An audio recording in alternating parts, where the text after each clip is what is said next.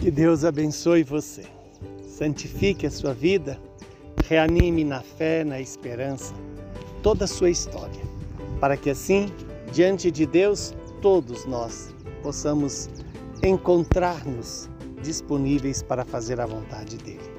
O evangelho de hoje é João, capítulo 1, versículo 35 a 42. Naquele tempo, João estava de novo com dois dos seus discípulos. E vendo Jesus passar, ele disse: Eis o Cordeiro de Deus. Ouvindo essas palavras, os dois discípulos seguiram a Jesus.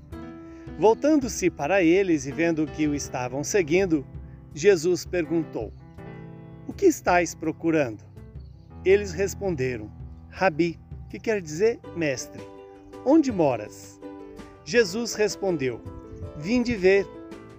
Foram, pois, ver onde ele morava, e nesse dia permaneceram com ele. Era por volta das quatro da tarde. André, irmão de Simão Pedro, era um dos dois que ouviram as palavras de João e seguiram Jesus. Ele foi logo encontrar o seu irmão Simão e lhe disse: Encontramos o Messias, que quer dizer Cristo. Então, André conduziu Simão a Jesus. Jesus olhou bem para ele e disse: Tu és Simão, filho de João. Tu serás chamado Cefas, que quer dizer pedra. Palavra da salvação. Glória a vós, Senhor.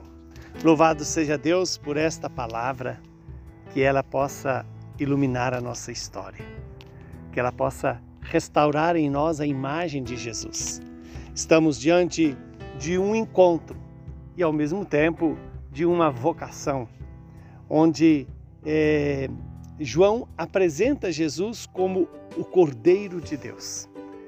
Para nós, muitas vezes, a expressão Cordeiro de Deus pode não estar tanto ligada à nossa cultura, porém, para um hebreu ou para um judeu, quando se diz o Cordeiro de Deus, imediatamente remete a um fato que é a libertação da escravidão do Egito, onde o cordeiro sacrificado foi é, como que a preparação para o grande cordeiro de Deus.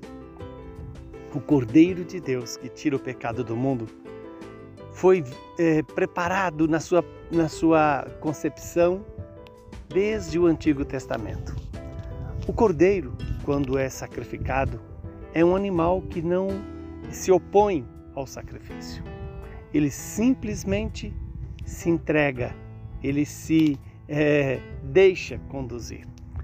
É, e esse gesto de não se relutar ao sacrifício é a figura daquilo que Jesus vai fazer na cruz.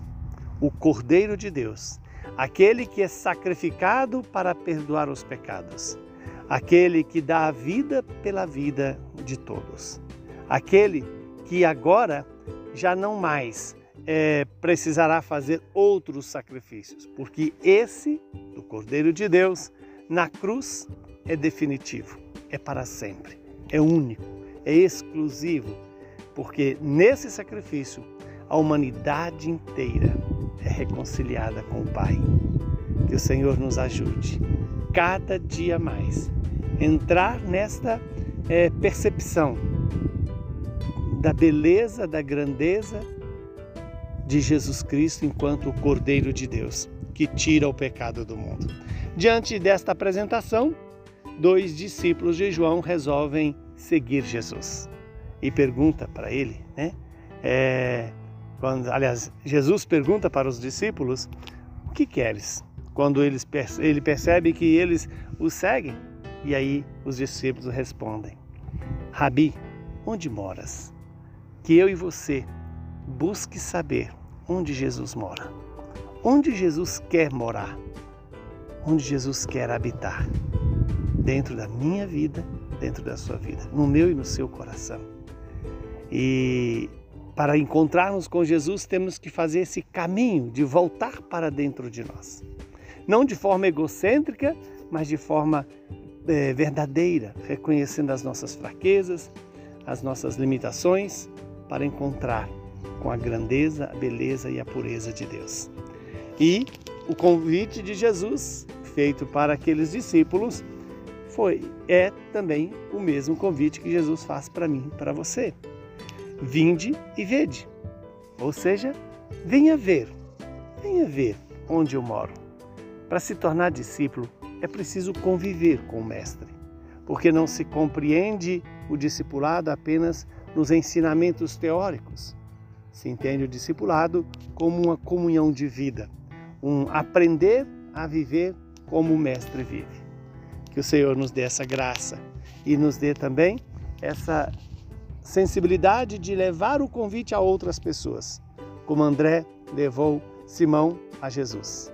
Eu e você precisamos descobrir quem precisamos levar a Jesus para conhecer Jesus.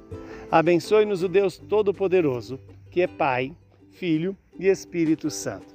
Muita saúde, paz e perseverança para você e que hoje Santa Ângela de Foligno possa rogar por nós.